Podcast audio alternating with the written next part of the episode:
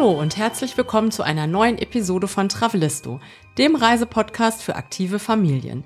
Ich bin Jenny und mir gegenüber sitzt wie immer mein Mann, der Andi. Salve zusammen! Ja, die Neapolitaner finden ja, dass der Golf von Neapel einer der schönsten Orte der Welt ist. Wir waren schon ein paar Mal in der Region, haben uns aber in diesen Herbstferien gedacht, das müssen wir nochmal genauer unter die Lupe nehmen und überprüfen. Und so sind wir kurzerhand nach Neapel gejettet und haben da einmal die Stadt erkundet, aber zunächst erstmal eine kleine Insel, Procida.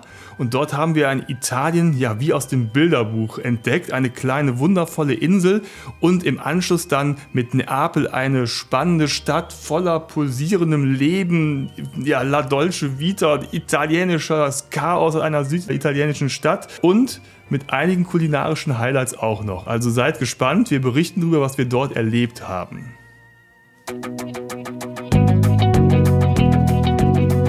Travelisto, der Reisepodcast für aktive Familien. Hallo, wir sind Jenny und Andy und gemeinsam mit unseren beiden Söhnen bereisen wir Deutschland, Europa und die Welt.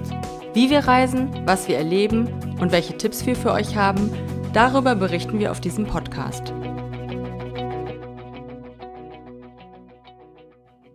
Ja, ich weiß gar nicht, ob wir es schon äh, vorwegnehmen sollten. Ich finde, die äh, Neapolitaner haben recht, oder?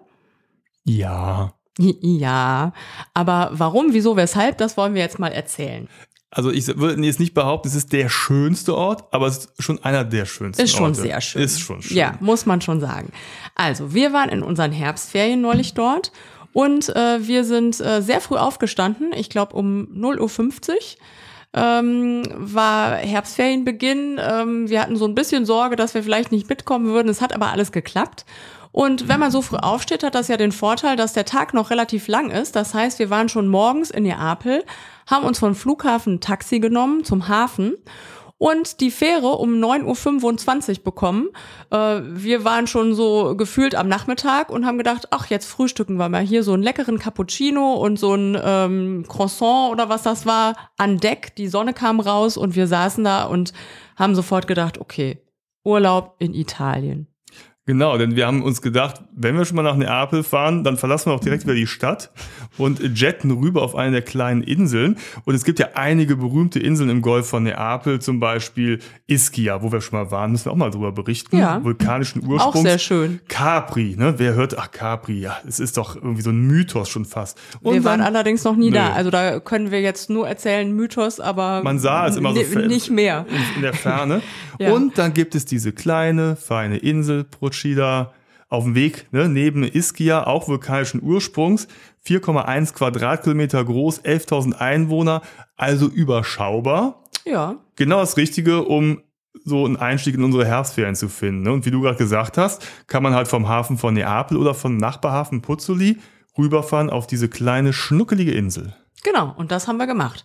Die Fährfahrt dauert nicht lange, eine Stunde ungefähr. Man kann auch Schnellboote nehmen, die fahren noch schneller, äh, haben den Vorteil, dass sie schneller sind, den Nachteil, dass man nicht rausgucken kann und nicht an äh, Deck in der Sonne sitzen kann und seinen Cappuccino trinken kann. Also wir empfehlen äh, das normale Boot. Ich glaube, preislich ist es gar kein Unterschied. Nee. Aber äh, gut, auch eine Stunde ist ja jetzt nicht die Welt, da eben hinzufahren. Und äh, ja, dann sitzt man da mit äh, vielen anderen entspannten Menschen, die da irgendwie einen Tagesausflug machen ähm, oder ihr Wochenende verbringen wollen und fährt da so gemütlich rüber und dann kommt man an und denkt sich, ja, das sieht so aus, wie man sich das vorgestellt hat. Ne? Man kommt an der Marina an und sieht diese bunten Häuser, wirklich wie so ein Bilderbuch Italien mit äh, rosa und äh, gelb und Ockertönen und äh, es ist genauso, wie man sich das Leben dort vorstellt. Also ich finde es ja sowieso besser, mit der normalen Fähre zu fahren, weil man so ein bisschen in Stimmung kommt. Ne? Du hast im Hintergrund den Vesuv, Ja. fährst aufs Meer raus und dann siehst du schon so über die Felsen, auch die Küste von Neapel drumherum sieht total nett aus und spannend. Und dann irgendwann, ja, kommt dann die Insel und äh, wir hatten das Glück, wir wurden da abgeholt ne, von Ja. so einem äh, Fahrer in so einem Vintage-Auto. Genau, so es wurde uns als Green Vintage Car angekündigt und äh, wir hatten uns irgendwie so ein, also ich hatte mir so einen äh, äh, popelgrünen Golf 1 oder sowas vorgestellt. So, dachte, so ein was hattest du dir vorgestellt? Nee, was italienisches, Ja, ja. so ein Cinquecento oder ja, also irgendwas. eine Ape Auf jeden Fall war es dann ein Militärgeländewagen. von Volkswagen, ne?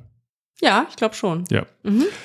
Wir haben nämlich auf der Suche nach einer Unterkunft ja, gab es natürlich viele, viele Angebote, viele kleine Pensionen, Hotels und dann haben wir das äh, Procida Camp Resort entdeckt und das, ja, entsprach so ganz unseren Vorstellungen, weil es so ein bisschen Abenteuer, ein bisschen außergewöhnlich ist. Und zwar ist das so ein, so ein Glamping-Areal, wo es verschiedene Unterkünfte gibt. Ein Airstream, so ein Caravan, dann auch so verschiedene Glamping-Zelte und auch so kleine Garden Suites. Und ähm, das alles in einem wunderschönen Garten. Wir haben uns für einen Airstream entschieden. Und äh, ein Service war unter anderem, dass die netten Herrschaften uns vom Hafen abgeholt haben. Wir haben ja erstmal gedacht, oh Gott, das ist ja auch eine ewig lange Fahrt, aber dann haben wir festgestellt, auf vier nee, Quadratkilometer. Das ist gar nicht, das war jetzt eine Fahrt von fünf Minuten und äh, man hat aber schon Eindruck bekommen, als der junge Mann uns dann zu unserem Camp gefahren hat, wie schmal die Straßen sind. Ne? Also es war wirklich abenteuerlich und aber es funktionierte irgendwie und wir haben nur später gedacht, wie sollen wir uns denn hier fortbewegen, weil hier müssen sich ja Fahrradfahrer, Rollerfahrer, Autofahrer, Fußgänger, alle diese irgendwie gefühlt 1,50 Meter breiten Straßen teilen. Vorweg, es hat es funktioniert. funktioniert ne? ja. ja, und dann sind wir in dem Camp angekommen und das war das erste Highlight, ne, unsere Unterkunft. Ja, und überhaupt der ganze Garten. Also, du hast es ja eben schon gesagt, das ist ein riesiger Garten, aber sozusagen mitten in der Stadt. Die Insel ist relativ dicht bebaut und drumherum sind so äh, Mauern und man tritt aus der Mauer heraus und ist mittendrin im Leben. Und wenn man dann aber wieder zurückgeht und in diesem Camp ist, dann ist man mitten im Grün. Das ist so ein Garten mit äh, Zitronenbäumen, überall äh, Eidechsen, Salamander, so ein kleiner Pool mit, ähm, ähm, na, wie heißt es? Fontäne? Springbrunnen? Ja, Springbrunnen, nein, ich meine ähm, Wasserfall. Ah, Wasserfall, ja. danke. Einem kleinen Wasserfall. Und äh, dann mittendrin diese Airstreams und die anderen Unterkünfte. Und ich weiß nicht, ob ihr wisst, was ein Airstream ist. Also ein äh, moderner, aber äh, auf Vintage getrimmter Alu-Anhänger äh, sozusagen, ja, so ein könnte Caravan. man sagen. Das ist ne? so der klassische amerikanische Caravan, so, so eine Silber-Sardinenbüchse, kann man gleich mhm. auch sagen. Ne? Wenn mhm. man so früher in den 60ern, so im Road-Movie, sind die Leute da lang gefahren mit so einem riesen Ding. Ich kann mir kaum vorstellen, dass man in Europa mit so einem langen Teil lang fahren kann. Nee, kann ich mir auch nicht vorstellen, aber da steht er gut. Ja, also er stand da fest. Wir hatten so ja. eine feste kleine Terrasse und äh, der hat natürlich innen drin auch allerlei äh, Equipment, also Küche und äh, Badezimmer, aber wir hatten eine eigene so ein eigenes Badezimmerhäuschen direkt vor der Tür, was natürlich ein bisschen angenehmer ist, als in so einem kleinen Caravan-Häuschen ja. äh, zu duschen. Und ich fand es ganz toll, diese, diese großen Panoramafenster, die so einmal um ja, diese abgerundeten ja. Ecken gingen und so. Das war schon cool da drin, ne? Mhm. Ja, und das war dann sozusagen unsere Base. Ne? Ja. Wir hatten das mit, ähm, mit Frühstück gebucht. Da gab's die Airstream-Bar, also auch ein Airstream als Bar umfunktioniert, wo auch ähm, Frühstück, äh, wo es Frühstück gab, direkt neben dem Pool. Und das war natürlich super praktisch, weil wir dann morgens dahin geschlappt sind, gefrühstückt haben, die Jungs schon mal früher aufgestanden sind und in den Pool gesprungen sind. Und dann haben wir von da aus den Tag äh, geplant und überlegt, ja, was könnten wir heute mal machen, was können wir uns heute mal angucken von der Insel. Ja, die Insel. Ne? Also man muss ja sagen, Procida, ich hatte es ja eben schon erwähnt, ist, steht ja eher so im Schatten der anderen Inseln. Also Ischia und Capri sind so die großen Aushängeschilder. Und daher spielt der Tourismus auf äh, Procida auch eher eine untergeordnete Rolle. Also viele Menschen haben das gar nicht auf dem Schirm oder kommen halt, wie du eben auch angedeutet hast, vielleicht mal so im Tagesausflug von Neapel rüber. Und dabei finde ich persönlich, dass Procida mit den großen italienischen Highlights durchaus mithalten kann, zumindestens. Ne? Also ich fand, es war teilweise noch mehr Bilderbuch an einigen Stellen, da kommen wir gleich noch drauf, als man es sonst so erkannte. Und ähm, ja, also auf jeden Fall eine, eine total coole kleine Insel, ähm, die Spaß macht. Ja. Ja, und es gibt äh, einiges, was man sich da angucken kann. Wir waren insgesamt ähm, zweieinhalb Tage ja. da, ne? knapp drei Tage. Und äh, danach hat man auch das Gefühl, okay, jetzt hat man eigentlich so alles gesehen. Ich glaube, es würde nicht langweilig werden, wenn man jetzt noch ein paar Tage da wäre und an den Strand gehen würde. Aber so, um alles gesehen zu haben, war es eine gute Zeit und hat äh, gut hingehauen. Und wir hatten den Vorteil, dass wir ähm, bei unserer Unterkunft so E-Bikes äh, ausleihen konnten, wobei E-Bikes es gar nicht so richtig trifft. Äh, man könnte schon fast eher sagen, dass es so Art Mopeds waren. Unser 13-Jähriger fand es sehr cool, damit zu fahren. Der Zehnjährige konnte es noch nicht selbst fahren, sondern hatte hinten so einen Klappsitz drauf. Da war er erst so ein bisschen so, öh, ich muss auf dem Kindersitz sitzen. Wobei das kein Kindersitz war. Es gab auch welche mit echten Kindersitzen, wenn ihr kleinere Kinder habt. Sondern das war einfach so ein Klappsitz, äh, wo jetzt auch ein Zehnjähriger das nicht äh, er fand es jetzt nicht unangenehm, da hinten drauf zu sitzen, sagen wir es mal so. Ja, mit diesen Bikes, also die sahen halt eher ich weiß nicht, wie Mopeds aus, hatten so kleine, dicke Reifen, sahen jetzt nicht aus wie so ein typisches Fahrrad und die sahst du auf der Insel überall. Also so ja. gefühlt ist jeder damit gefahren. Ich glaube, wir haben kein Fahrrad ohne nee. Motor gesehen. Und äh, Motor ist auch gut, weil du hast einmal getreten, dann bist du irgendwie abgedüst und dann konntest du erstmal die nächste Das war, glaube ich, nicht gedrosselt. Ne? Musstest ne? du nicht mehr treten. Ja. Und das war eigentlich, würde ich mal sagen, das Verkehrsmittel schlechthin, weil ja. zu Fuß eben, was ich auch sagte, diese Gassen entlang, das könnte ein bisschen nervig sein. Es gibt tatsächlich auch einen kostenlosen Bus, der fährt über die Insel, den kannst du natürlich auch nehmen, aber mit den E-Bikes haben wir festgestellt, waren wir von unserem Camp, das so relativ zentral auf der Insel lag, in zehn Minuten, glaube ich, überall ja. auf jeder Ecke oder in jeder Ecke der Insel. Also das ja, war manchmal haben wir dann auch morgens einen Ausflug gemacht und am Nachmittag, ja. äh, am Nachmittag gedacht, ach komm, wir fahren noch mal kurz zum äh, Leuchtturm oder an die Marina, wo auch immer hin. Und äh, das war echt super. Es hat total Spaß gemacht, damit zu fahren. Man äh, darf keine Angst haben. Also äh, der Verkehr fließt da relativ äh, rasant, aber wir haben jetzt keine brenzlichen Situationen oder so erlebt. Man erkannte uns daran, dass wir die einzigen waren, die Helme trugen auf so einem Ding. Und ansonsten haben wir uns da unters Volk gemischt und ähm, ja, sind da rumgeheizt. Hat Spaß gemacht. Genau, dann sind wir erstmal äh, aus unserem Tor rausgefahren und haben gesagt, komm, wir fahren mal rechts rum. Und dann sind wir rechts rumgefahren. Dann fährst du durch so kleine, ja, gefühlt so eine italienische Bilderbuchstadt. Und man wusste ja nicht, ist das jetzt hier Stadt oder Land, weil das ja eben alles so fließend ineinander übergeht. Und dann kamen wir plötzlich in dem alten Ortsteil an und der heißt Terra Murata. Das ist so der am höchstgelegenste Teil. Da sind wir so hochgefahren, ne? Ja. Und ähm, haben also da erstmal. Altstadt sozusagen. Ne? Genau, gesnackt. Und äh, zwar gibt's da eine Ecke. Da kann man äh, ja wunderbar äh, sich hinsetzen, hat eine tolle Aussicht auf das äh, Bilderbuch-Panorama schlechthin. Da haben wir uns direkt das erste Highlight oder das größte Highlight überhaupt direkt für den Anfang geschnappt. Und dann haben wir da. Du meinst die äh, Piazza della Repubblica, ne? Genau. Das ist dieser Platz mit so kleinen Kirchlein. Da war auch gerade eine Hochzeit und dann sind überall so Bänke, kannst dich aufs Mäuerchen setzen und guckst äh, aufs Meer, aber auch auf den Ort. Das ist total schön da. Und da gibt's eben auch so, man kann da sich ins Café oder ins Restaurant setzen, aber es gibt auch so Buden und wir haben da eine entdeckt, wo man so Seafood kaufen konnte. Und ähm, ja, das war natürlich äh, sehr lecker und ein perfekter Ort, um das zu sich zu nehmen. Genau, und zwar hast du dann aber, guckst du von oben, also das Seafood war übrigens ein Traum, also so, ja. so ähm, frittierte Tintenfischspieße, Sardinen ja. und, und so weiter. Also war ach, äh, herrlich. Ja. Da, und das ist ja Passt genau auch gut unser Ding, genau. Ja. Ähm, und dann hast du halt von da oben einen Blick auf Curicella. Und Curicella ist das, wie gesagt, ich habe es paar Mal angedeutet, das Traummotiv überhaupt. Das ist ein kleiner Fischerort mit bunten Häusern am Hang. Davor spiegelt sich das Wasser, kleine Böllchen liegen da äh, angedockt.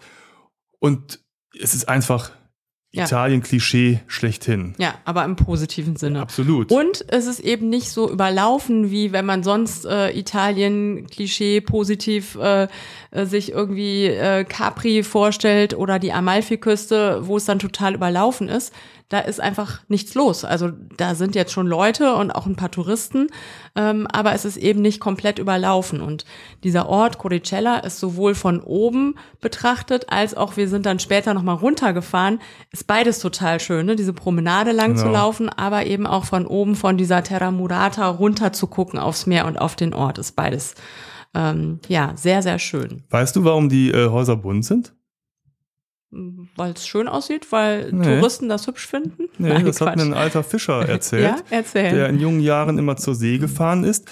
Und dann war es so, dass wenn die, die Häuser waren früher alle weiß. Und dann sind die nach so einem anstrengenden äh, Fangtag wieder an den Hafen gekommen, also nach Hause gegangen und es sah aber jedes Haus gleich aus.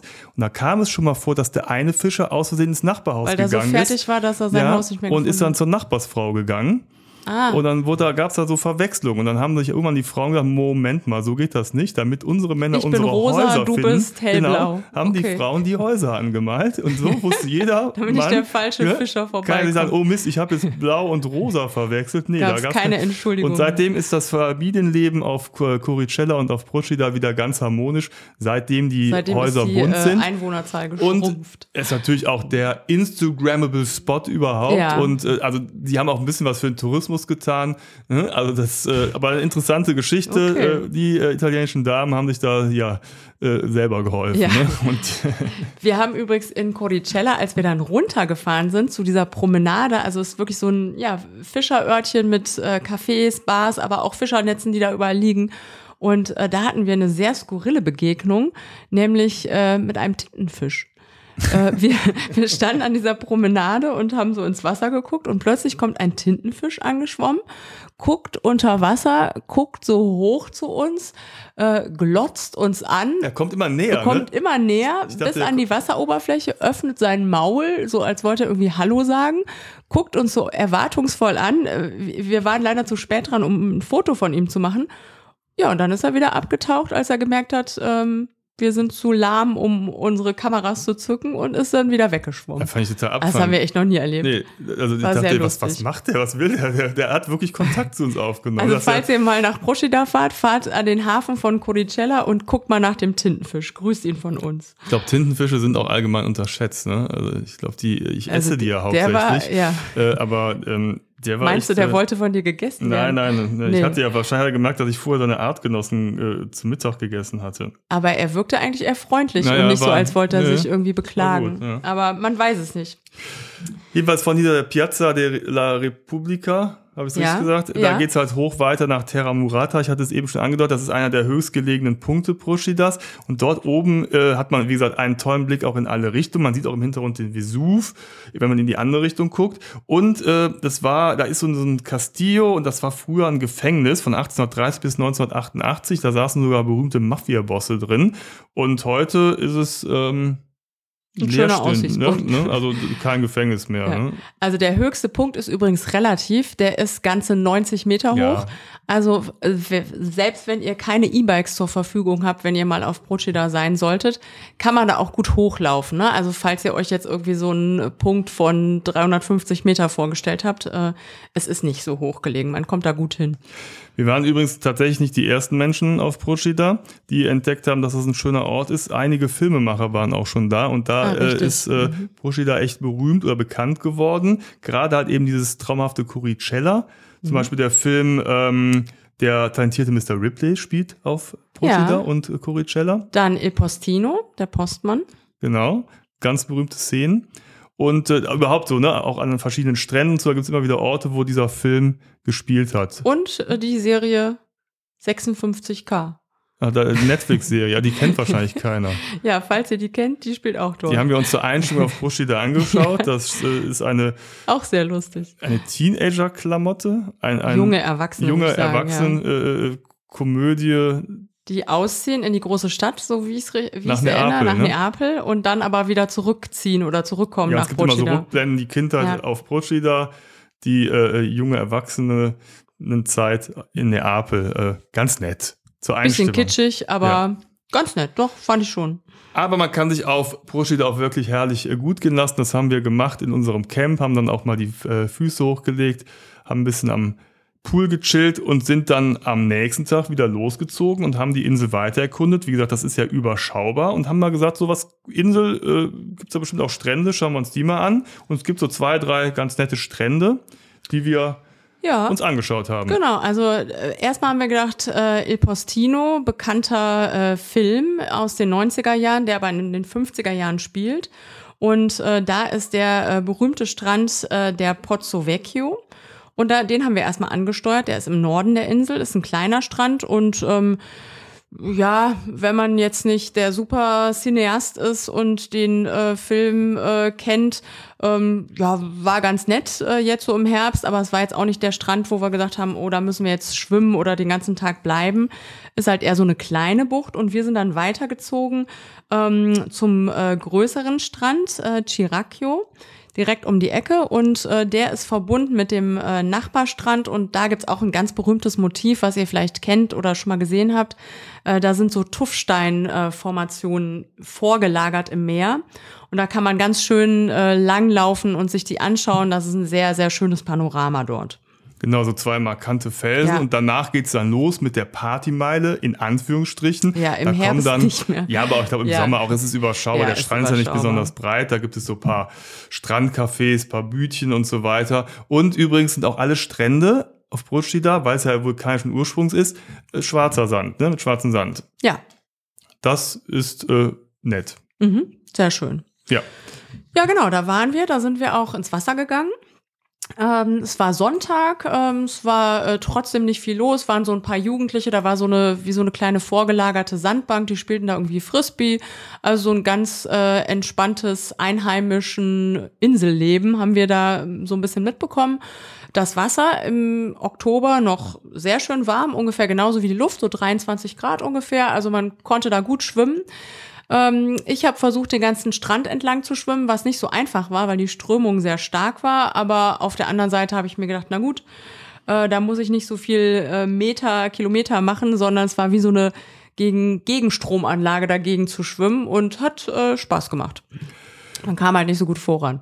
Und für die Freunde der Kulinarik hat Ja. auch dieser Strand was zu bieten. Und das sind so immer so diese kleinen Highlights. Und das muss man auch so sich mal drauf einlassen. Da war zum Beispiel so eine Bude, die war gefühlt so zweimal zwei Meter groß, mit einem kleinen Wenn Fenster. überhaupt, ja. Mhm. Il Casotto hieße. Und da rannten alle Italiener hin und dachten, was ist denn da los? Und die kamen mit so komischen Gebilden wieder her. Was haben die denn Wir da haben in das der erst Hand? gar nicht gecheckt, was das ist. Nee. Und Aber irgendwie haben wir gedacht, müssen wir auch haben. ja, ne? weil das so Muss total gut sein. interessant aussah. Und dann sind wir dann irgendwann hin. Und die haben tatsächlich nur so alles, was so mit Auberginen zu tun hat. Ne? So Auberginenauflauf, eingelegte Mhm. Auberginen. Und mit so Fleischbällchen, die kannst du wahlweise noch dazu holen. Und das war das Komische, was wir immer dachten, was haben die da? Die verpacken das nicht in irgendwelche Schalen, sondern in ein halbes Baguette. Das ist sozusagen aufgeschnitten ja, und dann ausgehöhlt. Ja. Und dann haben die quasi das Innenleben rausgeholt, haben da quasi wie so ein Behältnis, haben da, konntest dann das befüllen lassen mit den Fleischbällchen oder mit vega Genau, konnte man sich Bällchen aussuchen, ne, was man da reinpackt. den Auberginen und dann haben die wieder das Innenleben wie so ein Hütchen wieder oben drauf gesetzt. Und das sah halt so komisch aus und das haben wir erstmal gar nicht gecheckt. Ja. Und dachte, okay, dann haben wir es in der Hand gehabt. Das ist natürlich eine ganz coole Verpackung. Du hast quasi aus dem Brot dann gegessen und es war wie so ein, ja, so ein Döner, aber aus Auberginen. Italienisches Döner. Und wir haben dann nachgefragt, das ist wohl irgendwie eine Spezialität, die eigentlich aus Neapel stammt und die diese Familie dann aber nach Procida gebracht hat. Wir haben leider den Namen vergessen, wie das heißt. Äh, in Neapel ist es uns auch irgendwie gar nicht so begegnet, Aubergine sondern äh, ich, ja, ich weiß auch nicht, ob es immer Aubergine ist. Ne? Vielleicht sind das ja auch mal wechselnde Gerichte. Ich weiß nicht. Auf jeden Fall äh, leckeres Essen im halben Baguette. Ja. Ähm, und ja, das haben wir dann da gegessen mit auf so einem Mäuerchen mit Blick aufs Meer. Also das können wir total empfehlen. Genau. Dann ähm, gibt es direkt daneben an, geht mal so eine kleine, ja, einmal so kurz rüber, ist da noch ein kleiner Hafenort, den du bestimmt viel besser aussprechen kannst als ich. ich Äh, ich probiere es mal. Marina äh, Chiaulella. ach so, das ist wie immer, wenn du es aussprichst, klingt es einfach. Wenn ich es lese, Chiaololella. Ah ja, das O habe ich vergessen. ja, Chiaololella. Chiau, Chiaulella. Ja. ihr wisst, was So wir meinen. Äh, Mhm. Da gibt's nur einen Ort, äh, wenn ihr im Süden der Insel seid. Also da irgendwas mit CH. Und Genau. das ist auch so ein kleiner Yachthafen, aber jetzt nicht so mit so mondänen Yachten, sondern es ist eher so sehr gemütlich. So kleine Bötchen, auch so eine kleine Promenade. Sehr urig, sehr überschaubar. Im äh, Herbst schon ein bisschen verschlafen. Ja, sehr verschlafen. Mhm. Ähm, kann man mal nett langgehen, ein Eis essen. That's it. Ja, und das haben wir eben vergessen zu sagen. Dieses Jahr ist Procida italienische Kulturhauptstadt. Und äh, da gibt's auch so ein bisschen äh, Kultur draußen zu besichtigen. Und äh, das haben wir in diesem Ort Marina Chiaulella entdeckt.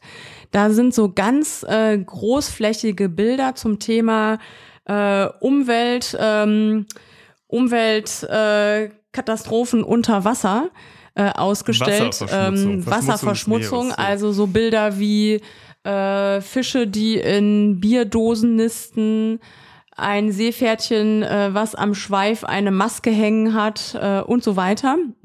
Das war sehr eindrücklich, so großformatig, an so einer Kaimauer. Also das Ja, fand das, ich total ja, cool. das waren ja total super Bilder, ne? Ja. Und, aber dieses Motiv war irgendwie so äh, schockierend. Ich glaube, war da ein Tintenfisch, der hatte so einen halben Fußball am Kopf. Also es war Ja. in sich total ästhetisch aufbereitet, aber es war halt immer dieser Störfaktor. Also Moment mal, da ist Irgendwas irgendwas, im Bild, nicht. Mhm. passt nicht. Und das war halt dann immer so, ja, mhm. Dinge aus, äh, ja, von Menschenhand Müll. geformt, äh, Müll, die dann irgendwie äh, im Meer rumschwammen und die die Fische oder die Tiere im Meer entweder als Unterkunft genutzt haben oder aber die irgendwie an denen festhingen. Also sehr ja, eindrucksvolle Bilder. gewachsen waren auch zum Teil, ne? Ja, und das war, wie gesagt, ein Teil diese, dieser Kulturstadt Pruschida. Es gab immer verschiedene, ja, künstlerische Werke auf der Insel zu beobachten. Ja.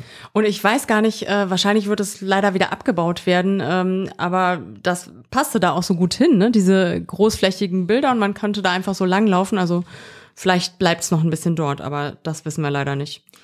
Und dann gab's noch, direkt neben dran gibt's so eine, so eine kleine Kraterinsel Vivara. Das sieht man auch so, das ist so eine Halbinsel. Also man sieht, dass, dass das so ein Krater gewesen sein muss. Und der ist, äh, da ist eine Brücke, so eine lange, dünne Brücke führt da rüber, oder wie so ein Steg. Der ist aber ähm, in der Woche über geschlossen. Am Wochenende soll man da anscheinend äh, hingehen können. Wir waren aber in der Woche da und konnten da nicht rübergehen. Das ist also eine äh, ja, unbebaute also aber irgendwie Insel, im ne? Privatbesitz, ja, ja, ne? Also man darf da nicht drauf. Klingt ganz mhm. interessant.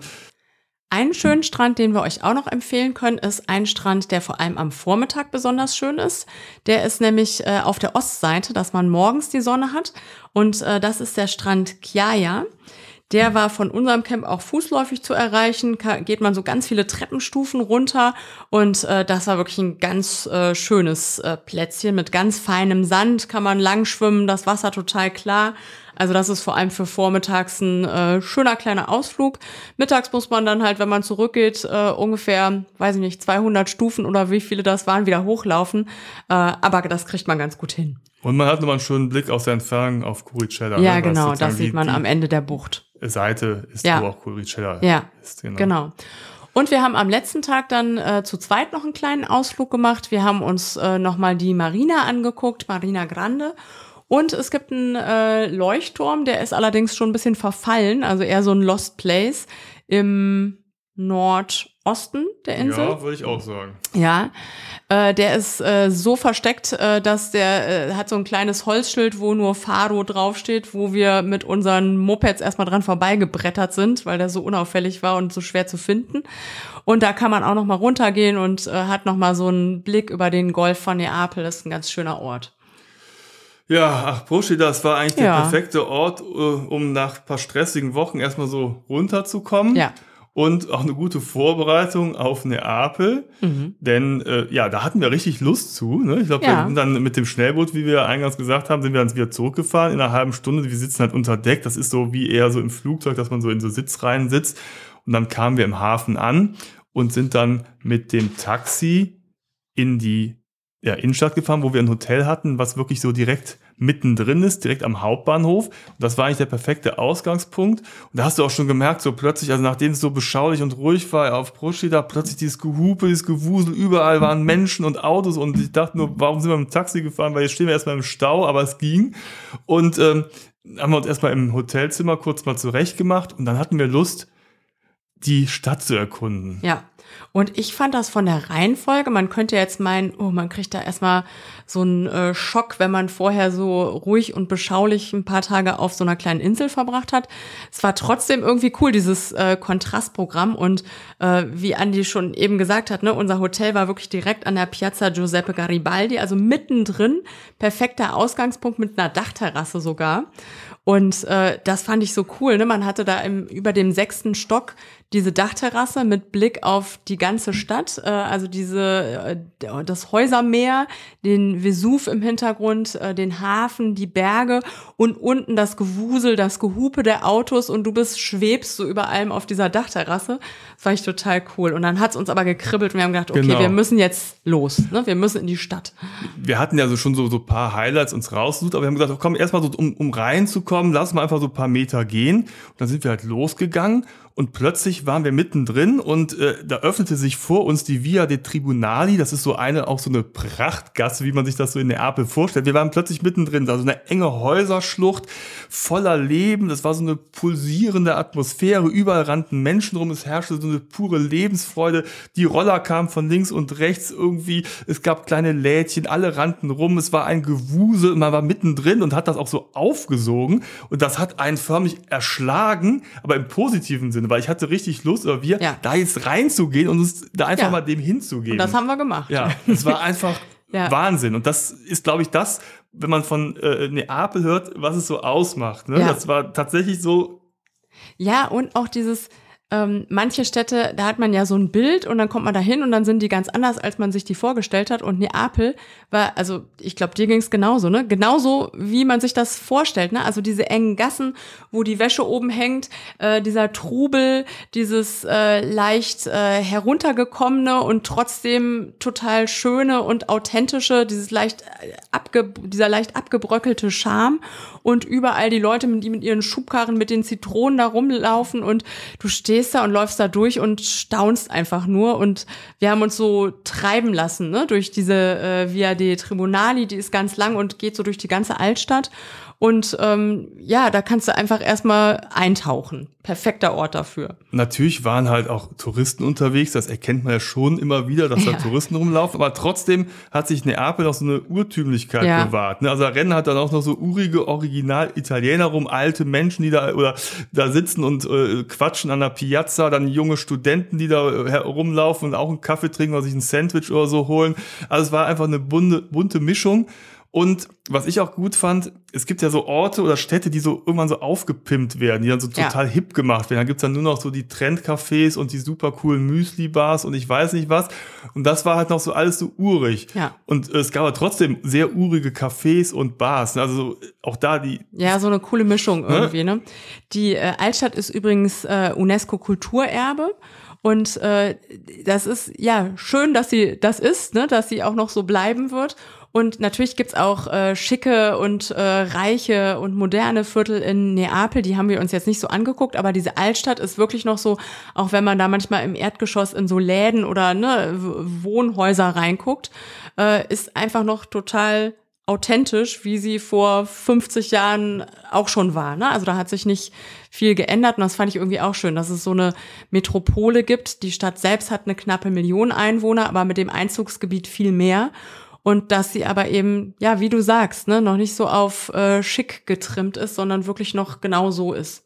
Ja, wo du gesagt hast, so, man kann irgendwo reingucken, dann gibt's ja manchmal so Innenhöfe, wo man so mal reinspinksen kann. Und dann, was ich halt immer am abgefahren finde, ist, dass du manchmal durchs Fenster gucken kannst. Und dann gehst du so ebenerdig, äh, guckst du in so ein Fenster rein und dann sitzt dann irgendwo so eine Familie oder so äh, auf so einem Sofa und guckt Fernsehen und du guckst dir da so rein. Und dann hat irgendwie das Gefühl so, okay, vielleicht gehe ich mal weiter, aber es ist irgendwie spannend, da mal trotzdem mal kurz zu spinksen. Ja. Ne, das ist total abgefahren.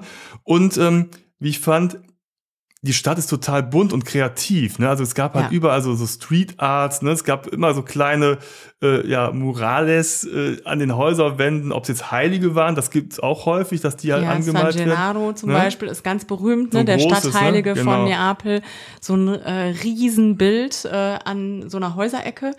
Und das ist übrigens was, was auch für Kinder super interessant ist. Ne? Also ich weiß nicht, wie es euch geht, aber oft ist es ja, wenn man mit Kindern sagt, hey, wir gucken uns eine Stadt an, so juhu. Und äh, in äh, Neapel ist es aber total anders. Da hatten die Jungs auch richtig Bock drauf. Und äh, gerade so ein äh, 13-Jähriger, der sich für Graffiti interessiert, äh, war natürlich äh, ein Highlight, dann da durchzulaufen und äh, die nächsten Bilder an den Wänden zu suchen. Und da gibt's wirklich viel, was man einfach draußen an Kunst auf der Straße sehen kann und gar nicht irgendwo extra in ein Museum oder so reingehen muss. Ja, aber es ist ja wie ein, äh, ein Open-Air-Museum Ja. schon fast. Ne? Und wir Ja. hatten das Glück, weil in Neapel gibt es das einzige Werk oder das einzig erhaltene Werk von Banksy, dem berühmten Street-Art-Künstler. Und wie es der Zufall wollte, war es direkt an so einer kleinen Piazza an der Via dei Tribunali und wir kamen halt direkt dran vorbei. Und das ist das Graffiti Madonna with a Pistol, also so im typischen Banksy-Style. Haben die Leute aber eine Glasscheibe vorgemacht zum Schutz, weil ähm, ja, es halt schon einfach ja ein, ein Mhm. Ja. berühmtes Werk ist und das haben wir uns natürlich mal angeguckt und an haben eine kurze Piazza Pause gemacht. Ne? Girolomini ist Ja. das, genau. Und da kommt man direkt dran vorbei und kann da sich das mal angucken und sich dann wieder weiter treiben lassen. Unsere nächste Station war die sogenannte Krippenstraße. Ich weiß gar nicht, wie sie richtig heißt. Via Äh, San Gregorio Armeno. ah, grazie. Prego. Genau. Also be- besser, besser bekannt, noch besser bekannt als die Krippenstraße. Denn ähm, wer auf äh, Kitsch und Kuriositäten steht, der muss da auf jeden Fall hingehen. Äh, so, also wir hatten sowas noch nicht äh, gesehen. Da gibt's äh, Krippenfiguren und Krippen jeglicher Couleur. Und nicht nur das Jesuskind, Jesus, Maria und äh, irgendwelche Heiligen, Josef. sondern auch, äh, ja danke, der fehlte mir, äh, sondern auch äh, Merkel, äh, Spitzen, äh, Fußballer, alle möglichen äh, Politiker, Politiker Sänger, ich alles weiß nicht. Querbeet, Elvis, äh, Michael Jackson, keine Ahnung, als Krippenfiguren und äh, eben super kitschig gestaltete Krippengebilde. Also äh, Also es ist eine ganz schmale Gasse Ja. und äh, jeder Laden, also es gibt nur diese Krippenfiguren da zu kaufen, ne? Und das ist irgendwie, da muss man einfach mal nein und durchgehen. Chilischoten. Ah, die Chilischoten, aber die Ja. haben es ja auch was. was Ja, genau. Sich, ne? Das ist ein äh, typisch äh, neapolitanischer Glücksbringer. Das ist die Chilischote in Knallrot. Und irgendwo habe ich es gelesen, also man muss sie geschenkt bekommen, sie muss handgefertigt sein, sie muss aus einem Material sein, was zerbricht. Und wenn dieser Glücksbringer dann zerbricht, dann heißt das entweder, dass man besonders viel Glück hat oder dass die Glückssträhne vorbei ist. Ja, okay. Kann man ja. dann so kannst du- interpretieren, wie man will. Genau, je nach Je, Gusto. ja, je nach, was dann so passiert. Genau, und diese Krippenstraße, also wie gesagt, das ist mal echt lustig, da mal durchzugehen, ne? Und die endete Ja. dann oder mündete wieder auf eine andere Querstraße. Das war, die gehört zur Spacca Napoli. Das ist so eine berühmte große Achse durch die Altstadt und vielleicht eine der berühmtesten Straßen, also ist sozusagen der Spitzname. Und da sind wir vorbeigegangen an Cafés und Bars und äh, das ist ja das Tolle, überall gibt's auch so Leckereien, ne? Also süßes Gebäck und Törtchen, dann natürlich die Pizza. Ja, Weltberühmt, mal zu, ne? neapolitanische Pizza. Ja. Es gibt Seafood. Du kannst dir überall so ein Aperol äh, Spritz to go mitnehmen für irgendwie zwei Euro. Oder Limoncello. Ja, Spritz. genau. Ja. Das gibt's halt auch. Dann gehst du vorbei an so kleinen Shops. Diese Läden gibt's ja gar nicht mehr hier. Ne? Es gibt so, äh, ja, einen Laden, der hat so Elektroniksachen oder einen Laden, der hat Schreibwarensachen oder so. Also diese ganzen kleinen Ja. Läden, die es in deutschen Ja, Städten gar nicht mehr wirklich noch. gibt. Ja. Ne? Dann kommst du vorbei an Palazzi, an Kirchen, Kapellen. Davon gehen wieder immer links und rechts kleine Gassen ab. Also man schaut in die Innenhöfe. Also es ist total, ja, wie so ein, ein riesiges Open-Air-Museum und du bist mittendrin. Das macht total Spaß. Ja, und da haben wir uns zum Beispiel auch auf dieser Straße in so ein kleines Straßencafé gesetzt. Äh, und da gibt's dann aus so Tüten, äh, wie es manchmal Fish and Chips gibt, gibt's da so äh, frittierte Sachen, entweder äh, Seafood, diese Alici, ne, Sardellen, äh, oder aber auch äh, vegetarisch mit äh, Kartoffeln, äh, frittiertes Gemüse und äh, alles Mögliche. Und dann sitzt man da so mittendrin, das hat irgendwie echt was, ne? So mittendrin im, ja, im Leben. Ja, dann haben wir uns treiben lassen und sind dann weitergekommen Mhm. ins Quartieri Spagnoli, das spanische Viertel. Und das war auch so insgeheim so unser Ziel.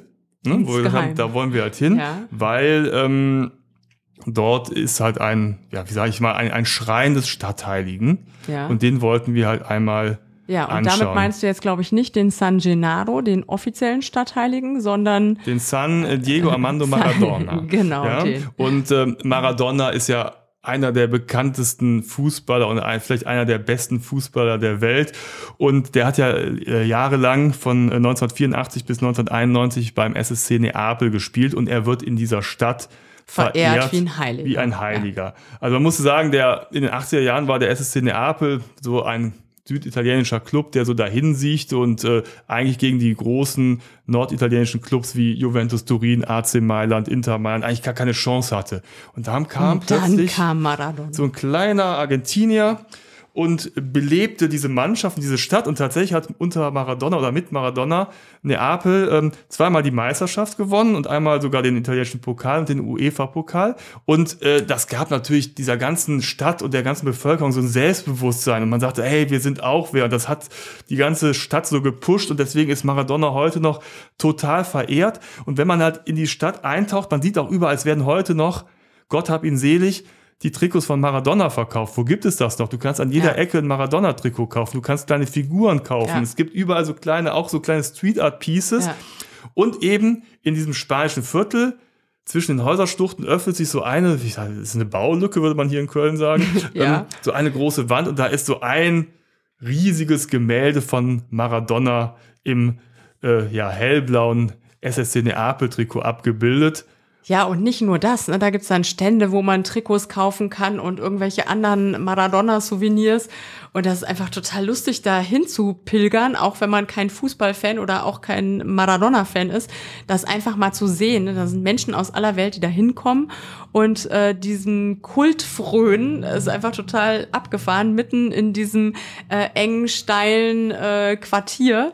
Und ähm, ja, das ist ein schönes Ausflugsziel ja, auf jeden Fall. Es hängen überall Fahnen und ja. Trikots, also es ist wirklich total bunt und ne, also ja. Wahnsinn, ist irre, da einfach mal vorbeizukommen. Also es ist jetzt nicht unbedingt das touristische Highlight, aber es ist ein gutes Ziel, um auch einfach mal durch die Altstadt zu gehen. Und so ein, der Weg ist das Ziel und am Ende sind wir halt da angekommen und auch cool, wunderbar. Und jetzt lass uns mal wieder zurückfahren und haben gesagt, ach komm, dann nehmen wir doch die Metro. Und das ist auch total spannend, denn es gibt verschiedene Metrostationen in Neapel, die künstlerisch gestaltet sind. Und wir waren zufälligerweise in der Nähe der Metrostation Toledo, die, ich würde mal sagen, schon so das, das Highlight an mhm. künstlerischer Gestaltung ist. Ne? Ja, also Kunst für äh, den Preis eines Metro-Tickets, was in Napoli nicht teuer ist, 1,20. Und äh, da fährt man dann, wenn man dieses Ticket gekauft hat, so äh, ganz steil äh, runter. Und, Mit der Rolltreppe. Ähm, in, mit der Rolltreppe, richtig. Und wenn man nach oben guckt, sieht man plötzlich, dass äh, nicht nur überall äh, in verschiedenen Blautönen ganz viele Mosaiksteinchen sind, sondern dass sie sich so ganz steil wie zu so einem ähm, Schornstein öffnen. Und äh, ja, das ist einfach unglaublich äh, schön sieht das aus. Krater de Lutz heißt das Ganze. Und äh, ja, es ist wirklich, ich weiß gar nicht, sah es aus wie ein Abendhimmel oder wie der Weltall oder wie, ne? also es ja. war wirklich äh, ganz toll und kann man halt mitnehmen. Ne? Es ist ja. echt ein Aha- und Wow-Effekt, wenn man da runterfährt und dann mit der Metro wieder Richtung Hotel fährt, um dann den Abend da ausklingen zu lassen. Ja, genau. Also wir haben das kombiniert. Ne? Wir sind dann ohnehin wieder bis zur Endstation ähm, Piazza Garibaldi zurückgefahren. Und man muss ja auch immer gucken, wenn man so ein paar äh, Jugendliche dabei hat. Wir waren übrigens nicht alleine in Neapel, sondern äh, hatten noch Freunde mit dabei, mit ihrem Sohn, auch 13. Und da muss man ja immer so ein bisschen gucken, dass man so Ziele findet, wo die Kinder noch ähm, ja nicht zu fußmüde sind, dahin zu laufen. Äh, man was findet, was alle interessiert und dann auch so Kompromisse schließt. Also ich glaube, wir hätten es noch gut geschafft, zu Fuß zurückzulaufen. Aber äh, mit der Metro, wir hatten ja jetzt eh schon das Ticket und sind da eh schon runtergefahren und dann ging es einfach ein bisschen schneller. Genau. Mhm. Und äh, ja, wie gesagt, haben wir einen schönen Abend da verbracht. Das Tolle war halt eben oben auf unserer Dachterrasse, auch im Dunkeln, blickst du über die ganzen Dächer Neapels, genießt den Ausblick und lässt den Abend so ausklingen. Und äh, ja, dann ging es am nächsten Tag weiter. Dann haben uns wieder treiben lassen. Ne? Mhm und ähm, sind wieder so ein bisschen durch die Altstadt gegangen, so diese große Einkaufsmeile oder, oder so eine große äh, Hauptachse der Straße durchs äh, Universitätsviertel. Warte mal kurz, der nächste Tag war doch der, wo wir eigentlich einen Ausflug machen wollten. Ne? Wir wollten eigentlich äh, nach äh, Herculaneum. Ich dachte, das ist ein dunkles Kapitel unseres Neapel-Aufenthalts, den ich eigentlich verschweigen wollte. Nein, da, da müssen wir jetzt durch. Natürlich. Wir sagen es euch vorweg. Fahrt nicht Mittwoch hin, da hat Herculaneum geschlossen. Und das war ein bisschen frustrierend, weil wir da morgens hingefahren sind, vor verschlossenen Toren standen und dann wieder zurückgefahren sind und dann gedacht haben, okay, wir machen jetzt das Beste draus, wir machen jetzt einfach noch einen, wir lassen uns durch Neapel treiben Tag. Und das war wie so ein geschenkter Tag, wo wir echt noch vieles entdeckt haben, was wir sonst nicht entdeckt hätten, würde ich sagen. Genau, weil jetzt müssen wir auch kurz mal einsteigen, weil das Tolle an Neapel ist ja, dass du auch Ausflüge in die Umgebung machen kannst. Ja. Und da ist halt eben der Vesuv vor der Tür und da ist das weltberühmte Pompeji ja. und das äh, mittelweltberühmte Herculaneum. Ja, ja, aber Pompeji ist natürlich so der Touristenmagnet. Ist halt noch viel größer, ne, Pompeji. Und wir waren aber vor einigen Jahren schon mal in Pompeji, auf, äh, als wir auf Ischia waren, haben wir da auch einen Tagesausflug hingemacht und haben gesagt, so Herculaneum ist so die gute Alternative, weil es halt nochmal ganz anders ist, weil da teilweise die äh, Gebäude noch viel besser erhalten sind, also tatsächlich auch so mit Dachkonstruktion und so. Und das ist einfach mal auch ein neuer Aspekt. Inneneinrichtung. Genau. Mhm. Und da wollten wir halt hin, da fährst du mit dem Zug, eigentlich 20 Minuten, eine halbe Stunde. Ja, so um den Dreh. Ne? Gut, wir hatten halt Pech, wir hätten auch vorher im Internet nachgucken können. Kommt man ja auch nicht drauf, dass Mittwoch geschlossen genau, ist. Genau, ne? Also wer denkt denn dann, dass als eine der Hauptattraktionen halt auch in Ruhetag also guckt hat? vorher mal nach. Genau. So, also so waren wir halt dann wieder in Neapel, sind halt rumgegangen und haben noch mal ein bisschen die Stadt erkundet, sind halt weiter eingetaucht. Und dann kamen wir zum Beispiel zur Piazza del Plebiscito. Skito, ne? Schito? Schito. Oh, Schied. Egal. Oh. Der Platz Ähm, des Volkes. Genau, es ist ein großer öffentlicher Platz, also ein riesiger Platz mit äh, direkt neben der Oper, da gibt's da die Basilika San Francesco di Paola mit einem großen Säulengang, also äh, unheimlich ja riesig und imposant. Denkt man, okay, wow, die haben aber Platz hier, die äh, Neapolitaner. Und direkt nebenan ist die Galleria Umberto. Da wollte Jenny unbedingt hingehen, weil sie noch ein neues Kostümchen brauchte. Ne? Genau. Also wenn ihr fein shoppen gehen wollt, dann geht mal dorthin. Ähm, äh, Neapel hat sich gedacht, oh, wir wollen auch mal so eine schicke Shopping Mall wie Mailand haben und äh, haben sich da auch, auch sowas gebaut, Ende des 19. Jahrhunderts, also schönster äh, Klassizismus. Ähm, sehr schön zum Anschauen. Über die Geschäfte können wir nicht viel sagen, da waren wir nicht drin, aber da mal durchzulaufen und äh, weiß ich nicht, äh, 20 Meter hoch zu gucken, äh, diese Kuppel, das hat schon was. Also ist schon ein eindrücklicher Bau, würde ich sagen. Ja, das ist äh, Hat nicht, was. nicht verkehrt. Und kann man eben gut verbinden mit der ähm, Piazza del Plebiscito, ne? Das ist Genau. direkt um die Ecke. Also das kann man alles bei einem Spaziergang ganz gut kombinieren. Es Ja. ist nicht so, wo man sagt, okay, da bleibe ich jetzt drei Stunden, Nö. Ne, sondern es ist einfach so, man geht herum und erfährt halt diese Stadt und das ist das Schöne. Und irgendwann kommst du halt dann wieder an äh, in, in der Gegend da äh, vom spanischen Viertel und da haben wir, das war eher spontan, entdeckt, ach guck mal, da ist ja eine Funikular und dahinter ist ja auch so ein Berg. Lass uns doch mal mit der ähm, Zahnradbahn einfach mal hochfahren, gucken, was da oben passiert. Ne? War ganz Genau. spannend. Da haben wir uns ein Ticket geholt. Das ist also wie so eine öffentliche Straßenbahn, nur dass sie halt den Berg hochgeht. Und äh, ja, sind wir hochgefahren. Genau, das ist der äh, Monte Calvario und da sind wir, da fährt man mehrere Stationen hoch. Man kann auch zwischendurch aussteigen. Wir sind ganz bis zur Endstation gefahren und da kann man dann noch so ein bisschen schön rumlaufen ähm, bis zum Castel San Elmo und da hat man einfach einen tollen Blick auf die gesamte Stadt. Das ist ein schöner, äh, ja nochmal so ein ganz anderes äh, Viertel und äh, nochmal eine ganz andere Perspektive von dieser Seite. Ja, auf jeden Fall. Wofür Neapel auch noch bekannt ist, Jetzt kommt's. ist das unterirdische Neapel. Ah, das Ja? du. Ja. Also man muss ja auch eher ne, unsere lieben Hörerinnen und Hörer aufklären, was es noch gibt, auch wenn wir das selber nicht gemacht haben. Aber das soll unheimlich toll sein. Ja. Es gibt halt so unterirdische Gänge, In den Katakomben Genau, von Neapel. teilweise auch sehr gruselig, ne, mit irgendwelchen Totenköpfen und so. Totenköpfe. Ne. Ähm, ist aber, passte bei uns irgendwie nicht so rein, weil das dann immer, ja, so zweistündige Touren waren. Ja, das, mindestens. ne? Manche waren sogar länger. Und ich muss aber auch gestehen, äh, wir waren so sonnenhungrig und wollten irgendwie draußen sein, haben dann gedacht, so, oh nee, wenn wir da jetzt in so Katakomben gehen, da ist bestimmt total kalt und feucht, und dann muss man sich jetzt eine Jacke anziehen und ja, irgendwie, irgendwie haben wir es halt nicht gemacht. Ist sicherlich Aber ist interessant. bestimmt total toll. Genau, aber wie gesagt, auch mit den Kids und so, die hatten dann auch irgendwie alle nicht so richtig, naja, Lust schon, aber die Motivation war so überschaubar, weil man jetzt keine Lust halt hatte. keine Tour machen. Ne, so zwei, zwei, zweieinhalb Stunden äh, so eine geführte Tour ähm, durch die Katakomben zu machen. Dann haben wir halt gesagt, komm, knicken wir, gehen wir stattdessen Pizza essen.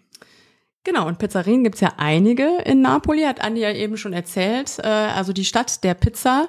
Äh, irgendjemand äh, von unserer Siebener Gruppe meinte nach drei Tagen irgendwie so, oh, können wir mal bitte Pasta essen? Ich kann langsam keine Pizza mehr sehen.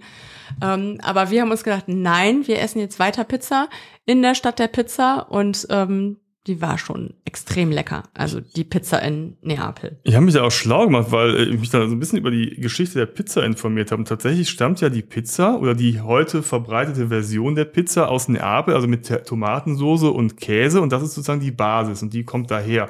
Und äh, das spürt man auch und da wird man auch richtig hungrig und hat Lust, diese Pizza zu erfahren. Und die wurde, also diese Kunst des Pizzabackens, wurde 2017 auch äh, von der äh, UNESCO in die repräsentative Liste der immateriellen Kulturerbes der Menschheit aufgenommen. So sagt man. Das kam aber flüssig rüber. Ja, habe ich lange Zeit geübt. Und äh, ne, die nur mit Olivenöl beträufelt ist und dann Tomatenscheiben, Oregano, Basilikum. Also richtig Genau, pur. also es gibt da keine äh, Pizza Pommes, Pizza Hawaii und äh, andere Fürchterlichkeiten, äh, sondern wirklich diese Plain Pizza einfach nur mit Tomate oder man kann sie auch mit, äh, mit Mozzarella oder sogar Büffelmozzarella bestellen, aber sonst nichts drauf und äh, mit diesem ganz dünnen Teig und leckerem Rand, also ja, oh, ich könnte jetzt Ja, Pizza essen. und es gibt, also da, das, das gehört einfach dazu. Und Ja. es gibt unheimlich viele Pizzerien, Esst die so Pizza. im Wettstreit sind um die Ja. legendärste und traditionsreichste Pizza. Und äh, wir haben uns einfach mal dem hingegeben und äh, besonders beliebt ist da die Pizzeria da Michele. Ja, ich würde mal sagen, Michele hat das Rennen gewonnen, ganz eindeutig. Ja. Da steht tags und nachts ein Riesenpulk an Menschen davor, zieht eine Nummer ähm, oder ne, nennt den Namen und wartet dann drauf, bis die Pizza fertig ist. Es gibt eine Schlange für Leute, die dort essen wollen, in einem nicht sehr romantisch aussehenden gekachelten Raum. Oder es gibt solche wie wir, die die Pizza abholen wollen, um sie dann auf der schönen Dachterrasse zu essen. Und ähm, wir haben wirklich, ich weiß gar nicht, wie viel Anläufe, sieben oder so gebraucht. Wir sind da immer wieder dran vorbeigegangen und gedacht, komm, jetzt, jetzt ist die, Schla jetzt ist so azyklisch, jetzt sind da bestimmt nicht so viele Leute, jetzt ist irgendwie fünf Uhr nachmittags oder so. Und immer war da ein Riesenpulk davor. Und als wir es dann aber gemacht haben, uns da angestellt haben, haben wir zehn Minuten gewartet, 15 höchstens. Genau, die war war- eigentlich ganz entspannt. glücklicherweise in der Nähe unseres Hotels. Ja. Und auch glücklicherweise, man denkt ja dann auch mit Nummern ziehen, das ist ja so ein bisschen Fastfood-mäßig, Takeaway. also die Qualität der Pizza hat darunter nicht gelitten. Und Gar das nicht. Coole ist, es gibt halt insgesamt vier Pizzen zur Auswahl. Das ist einmal die Margarita, dann eine Marinara mit Tomatensauce, dann die Corsacca, das ist mit äh, einem bestimmten Käse, dem Pecorino-Käse. Und dann gibt es die Marita, die ist halb Margarita, halb Marinara. Das, Das äh, war's. Preissystem ist auch relativ einfach. Alle Pizzen kosten 5 Euro. Dazu gibt's dann noch vier Getränke. Ich glaube Wasser, Bier, Fanta, Cola. Kannst du dir dann auch noch dazu ziehen und mehr gibt's nicht. Ja. Und Das fand ich aber auch so sympathisch, ne, dass es so ein Kultladen ist und dass sie trotzdem fünf Euro kostet, ne, so eine Riesenpizza, Ja. die kaum in den Karton reinpasst. Natürlich, ich wäre, glaube ich, auch gerne reingegangen, aber das war einfach dann äh, zu ein voll. Und da muss man halt warten, weil der Innenraum hat ja schon was. Da steht in der, ich habe Ja. mal reingespickt, aber bei der Bestellung war ich halt drin, steht in der Ecke so ein riesiger Pizzaofen und das Ganze ist halt so gekachelt mit so kleinen Ornamenten drauf. Aber naja, es hatte halt eher so den Charme einer ja, einfachen äh, Bar oder äh, ne, einer ähm, Kantine, würde ich mal fast sagen. Einfache Tische mit so einer Plastik- oder Papier-Plastik-Tischdecke war halt sehr einfach, aber das passte halt. Und ich glaube, so muss man auch so eine Pizza einfach genießen. Wir haben unsere mitgenommen, haben noch ein Aperol to go uns, ja, äh, genau, das gibt's ja auch überall und haben uns dann auf der Dachterrasse niedergelassen. Und ich muss sagen, die Pizza, die hat's gehalten. Ne? Obwohl sie, bis wir äh, da waren, äh, gar nicht mehr ganz heiß war, sondern nur noch lauwarm, war es wirklich eine extrem leckere Pizza. Also Sehr, sehr lecker. Also geht da auf jeden Fall hin. Lasst euch nicht abschrecken von dem Pulk, der davor steht. Ähm, dieser äh, Michele, also die Pizzeria gibt es seit 1870. Aber ich glaube, den letzten Aufschwung hat Julia Roberts in dem Film Eat, Pray, Love gegeben. Da isst sie nämlich wohl dort eine Pizza. Wir haben uns das noch nicht angeguckt, aber wir hörten davon. Äh, drei Okay. Minuten lang ist sie da eine Pizza. Und ähm, ich glaube, der Michele ist der Julia Roberts äh, ziemlich dankbar. ja, also ich glaube, das ist. Äh, Sollte ja. er zumindest sein. Mhm. Aber äh, zu Recht äh, äh, war Julia da, wie ich sie nenne, oft. Ja. Ne? Und ähm, weil der Teig, der war einfach perfekt. Der war außen knusprig, aber trotzdem ja nicht zu hart. Ja, und dann wurde jetzt er hör schön mal auf, dünn. ich krieg und dann echt dieses Hunger. Tomat und die, Ja. der verflossene Käse. Oh, Und Ja. dazu, äh, ja, ja. so ein lecker Aperölchen. Ja, unsere Freunde haben uns vorgeworfen, wir würden Fastfood essen.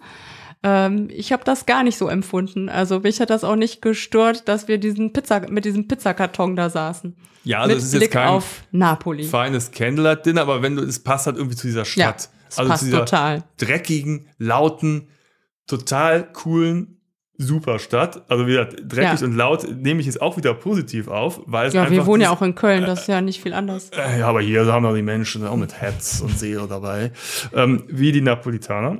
Ähm, also es ist wirklich ein, ein Erlebnis, diese Stadt. Ja, Können wir wirklich, wirklich toll. äh, wärmstens empfehlen. Auch mit der Familie, mit Kindern, mit Teenagern gibt wirklich ganz viel zu sehen und zu tun und man kann sich einfach nur treiben lassen. Und da will ich wieder, äh, was ich eingangs sagte, nochmal erwähnen. Der Neapolitaner findet, dass der Golf von Neapel einer der schönsten Orte oder der schönste Ort Und der Welt recht ist. hat er. Und ja, er hat recht, denn, und das werden wir in der nächsten Zeit auch nochmal drüber berichten, es gibt ja noch so viel anderes im Golf zu erkunden. Also, Genau. wie gesagt, es gibt die Insel Ischia, da kann man weiterfahren an die Amalfi-Küste, nochmal weiterfahren ins Cilento. Das sind alles äh, Gegenden, die vielleicht eine Stunde von Neapel entfernt sind und die natürlich auch da den Besuch in Neapel nochmal aufwerten äh, und zu einem einmaligen Erlebnis machen.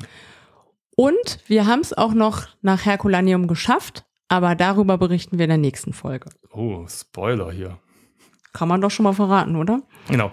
Wenn euch äh, das Thema interessiert, Neapel und Bruschida, dann schaut doch gerne mal auf unserem Blog vorbei, www.travelisto.net. Da sind zwei Artikel drauf oder folgt uns auf Instagram. Da seht ihr auch ein bisschen Fotos ne, von äh, den urigen Gassen, von der Metrostation Toledo oder von Coricella, unserem Bilderbuch Italienort. Ne? Und äh, ja, würde uns auch freuen, wenn ihr unseren Podcast abonnieren würdet, denn dann verpasst ihr auch die weiteren Folgen nicht. Zum Beispiel die Story, die Jenny ja. gerade angedeutet hat. Wie wir es doch noch nach Herculaneum geschafft äh, ja, haben. Ja. In die antike Stadt von Vesuv begraben, Herculaneum geschafft haben. Ja. Ja.